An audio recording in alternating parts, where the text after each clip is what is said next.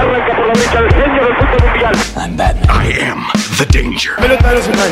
Float like a butterfly, sting like a bee. Ah! I am Iron Man.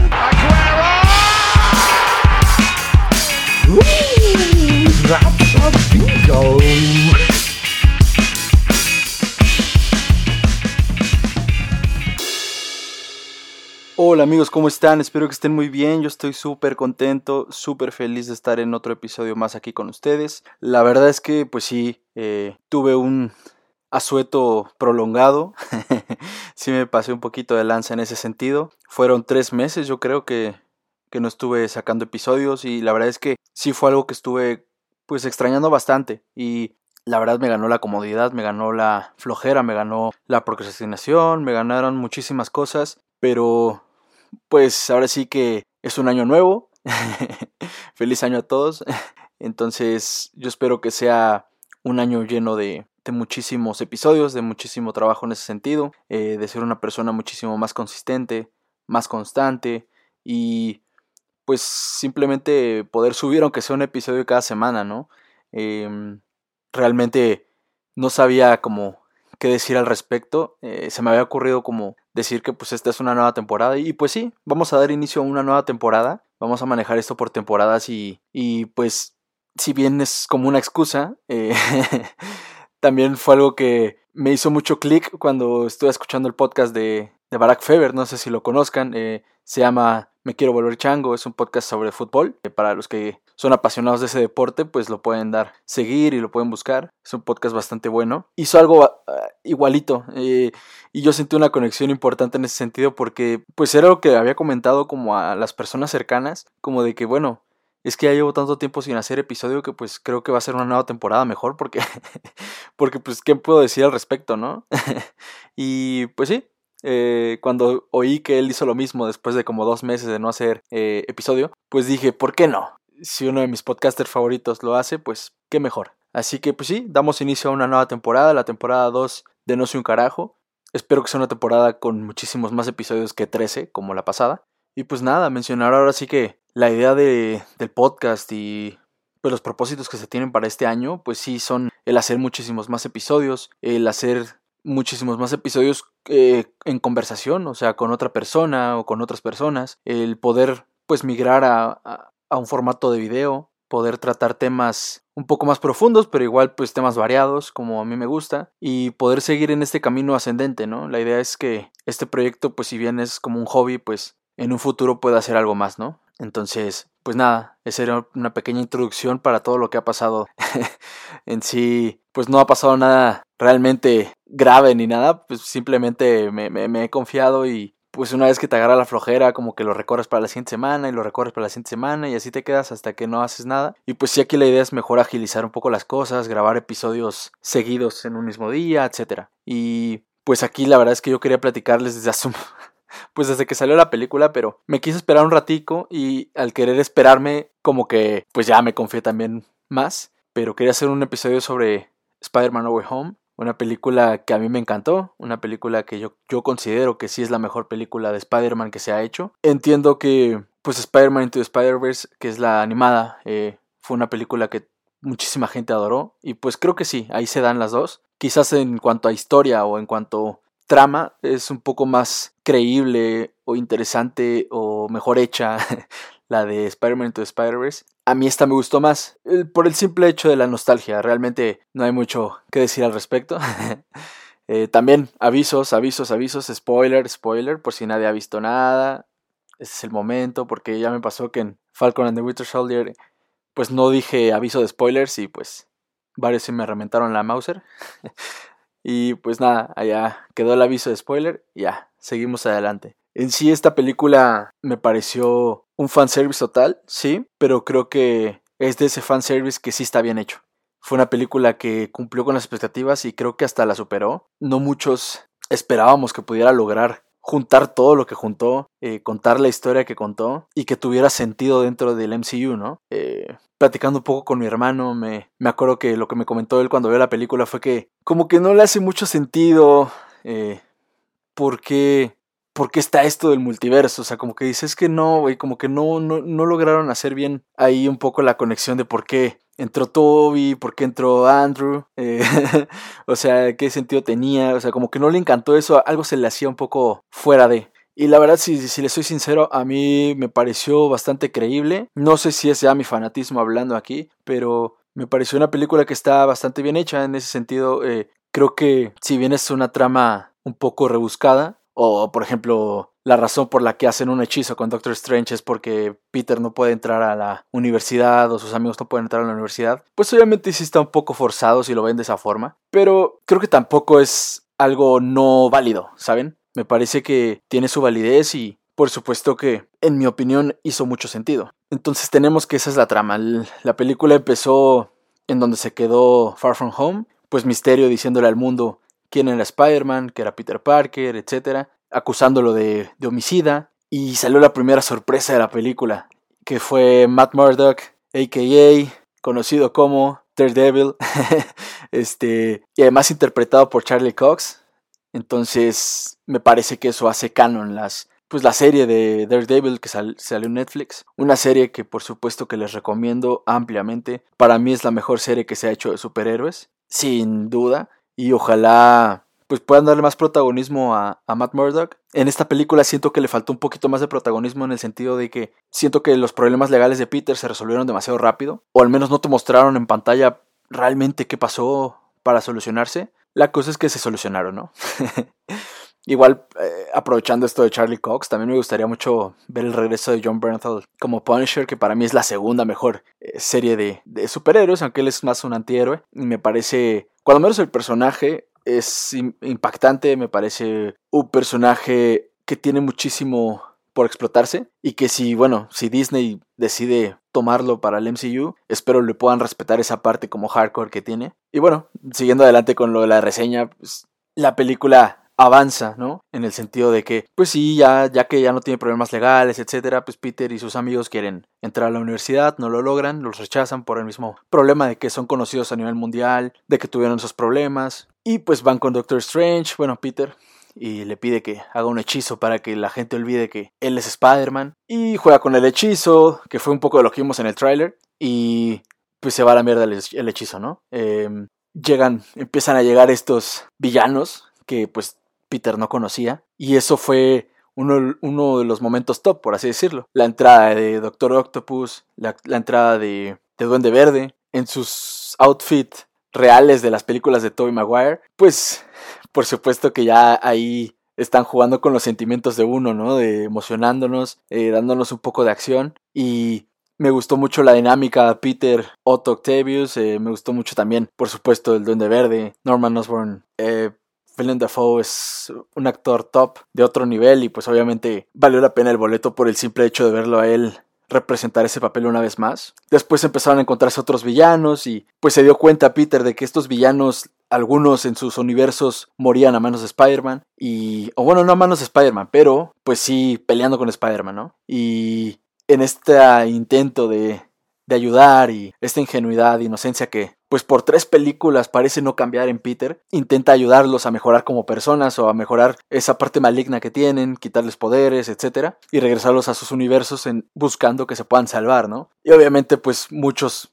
saben que no les conviene regresar a sus universos, saben que van a morir o saben que les espera un mundo más de mierda como Electro. Entonces, pues por supuesto que no, no, no quieren hacer eso, ¿no? No quieren volver y pues se niegan de manera más agresiva. Aquí yo creo que el villano de la película es Norman Osborn, que como les comenté fue impactante, fue igualmente aterrador, me parece un poco más aterrador en esta. Tiene esta sensación como de peligro que, que no te deja tranquilo, que sabes que pues cualquier cosa se le puede ocurrir a este güey que puede causarle muchísimos problemas a Peter y pues sabes que Peter tiene muchísima gente que lo quiere, entonces por supuesto que así como nos dijeron en la película de Sam Raimi y Tobey Maguire, pues hay que atacar a, Spider-Man en donde le duele, en el corazón. Eh, y por fin pues a manos de Norman Osborn nos, nos llega el momento tan célebre, tan conocido por los aficionados de Spider-Man como un gran poder conlleva una gran responsabilidad del tío Ben, pero en este caso, pues sí, decidieron matar a tía May, a la tía joven May.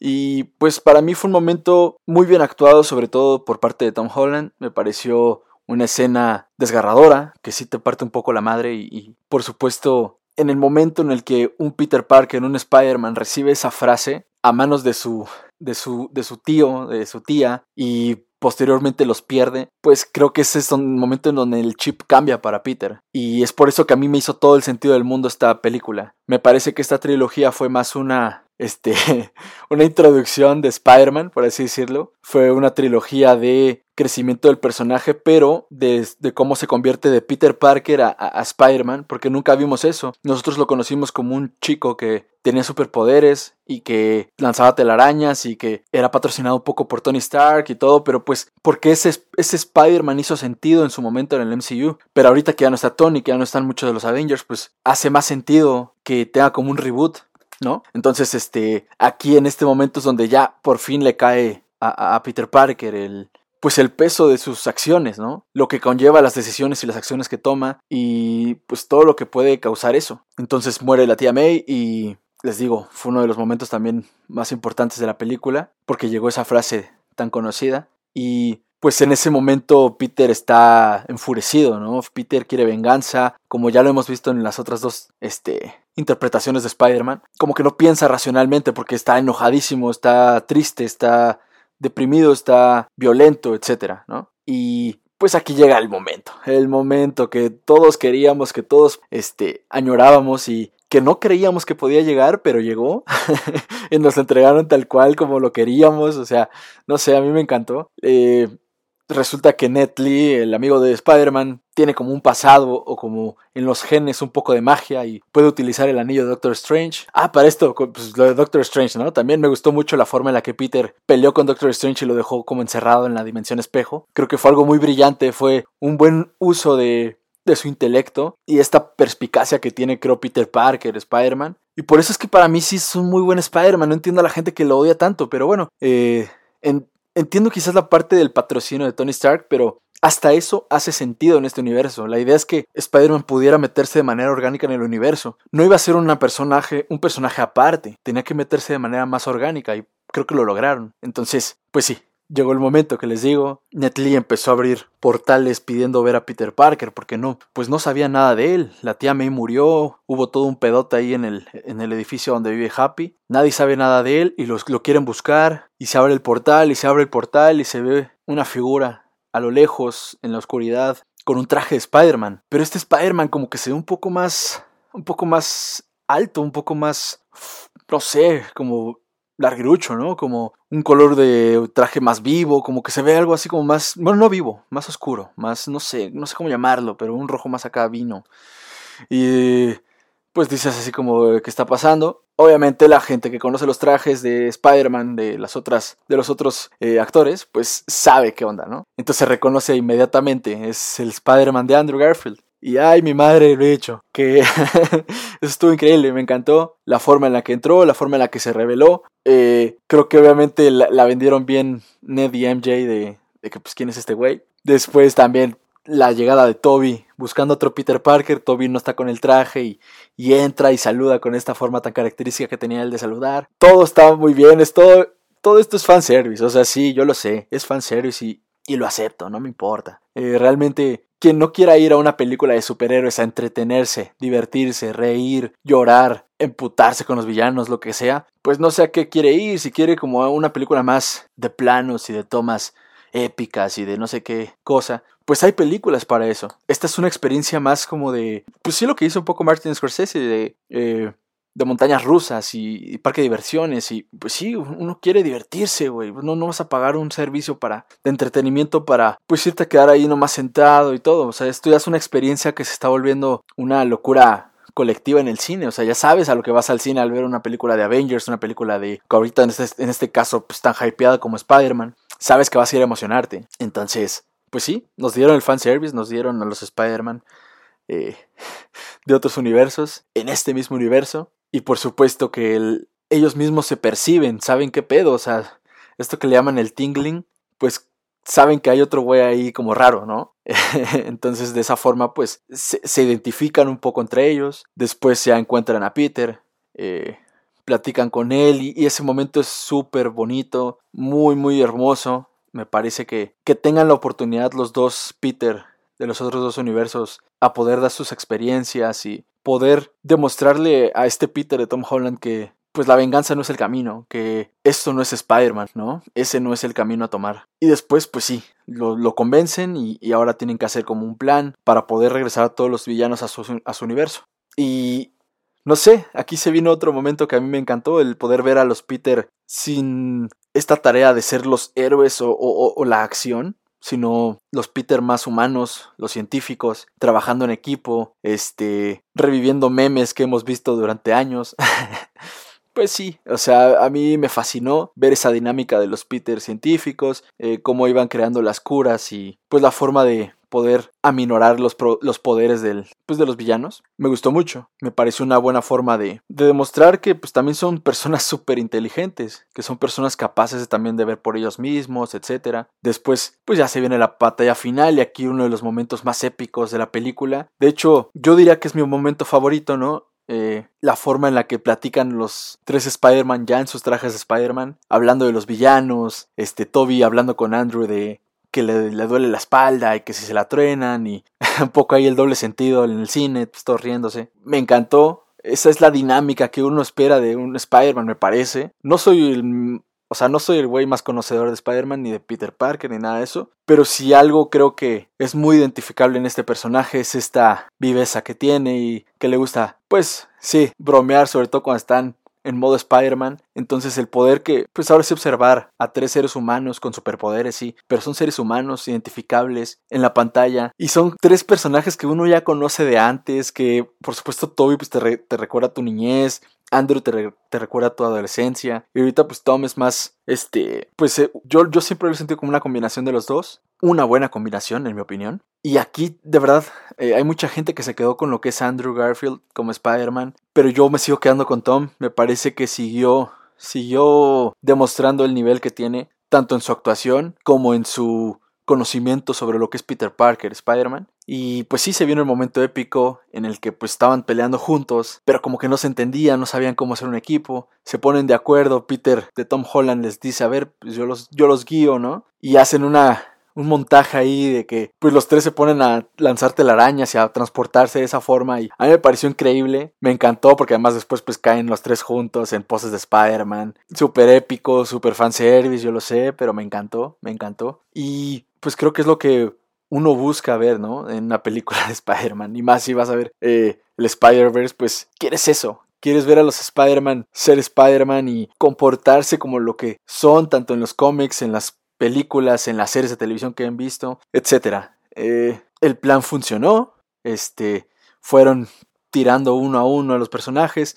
Tuvimos un momento muy bonito de Tobey Maguire con Alfred Molina, el Dr. Octavius, en el que platicaron y como que hicieron remembranza. Y al final, este, también llegó un momento bastante épico en el que pues MJ se cae, ¿no? Tipo Gwen Stacy, la verdad es que sí, obviamente fue una remembranza eso. Y Tom Holland, el Spider-Man Tom Holland quiere rescatarla y todo. Y llega el duende verde y lo quita del camino. Entonces pues MJ sigue cayendo. Y aquí fue el momento en el que creo que todos gritamos y dijimos, sí, por favor, Andrew, hazlo que fue obviamente algo que también se pidió cuando estaba como los rumores de que iba a estar el Spider-Verse y todo. Era una escena que la gente pedía. Por favor, denle la oportunidad a Andrew de, salvar a MJ de esa forma.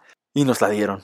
Y fue épico. Y pues realmente no tengo una queja alguna en ese sentido. Quizás sí la historia estuvo un poquito forzada, pero creo que la forma en la que nos hicieron la entrega de todo vale muchísimo la pena. Y ya, pues MJ es salvada por el Spider-Man de Andrew Garfield. Todos aplaudimos en la sala de cine. Fue un momento muy lindo, muy enternecedor y a la vez pues fue como una forma de, de darle validez al, al Spider-Man de Andrew, ¿no? Después pues ya llegó la, la batalla final del Spider-Man de Tom con, con el Duende Verde y que es pues como el güey, el villano de esta película y fue el que más causó desastres y estábamos a punto de ver a un Spider-Man, a un Peter Parker asesino y se mete Toby, lo detiene, le dice oye, bueno, con la mirada, ¿no? Le dice como, todo chido, güey, no, no tienes que matarlo, acuérdate que la venganza no es el camino y que apuñalan a Toby. Entonces estaba todo el mundo perdiendo los estribos porque fue así como de, what the fuck, lo van a matar. Pues no, al final de cuentas solo fue un sustillo, eh,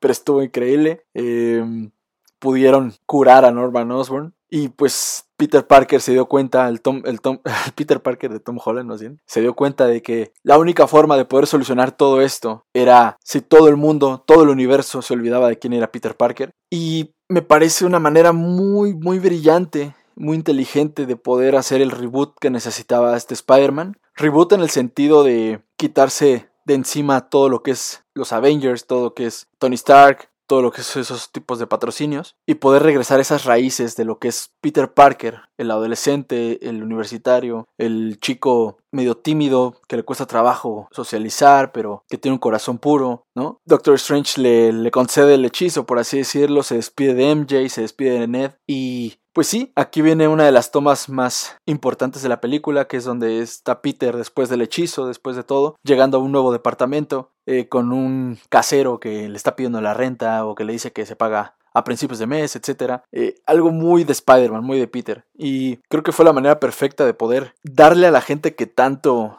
le tiraba al Spider-Man de, de Tom lo que querían, que es, ok, quieren a un Friendly Neighborhood Spider-Man, pues ahí está. O sea, este chavo ya no va a tener ningún traje de Tony Stark, lo va a hacer él mismo, va a iniciar desde abajo, en Nueva York, en Queens, o sea, va a ser un poco más ese personaje identificable, ¿no? Podemos ver un vistazo de lo que es el Spider-Man, bueno, lo que es el traje de Spider-Man hecho por Tom, que está increíble. O sea, lo vemos unas tomas ahí caminando, bueno, no caminando, sino pues ahora sí que paseando por la ciudad, increíbles. Y pues termina la película de una manera bastante épica. También nos tocó ver un abrazo de los Spider-Man. O sea, todo fue. Me parece que fue bastante, bastante buena película. Muy emocionante, muy emotiva, muy linda, muy llena de acción, de buena acción, me parece. Y creo que fue lo que nos merecíamos, ¿no? Puedo entender a la gente que no está de acuerdo con que esta película es probablemente la mejor película de Spider-Man. Eh, en mi opinión sí lo es. Creo que tiene muchísimas bases. Obviamente aquí, pues sí, ayuda mucho el hecho de que estén otros Spider-Man.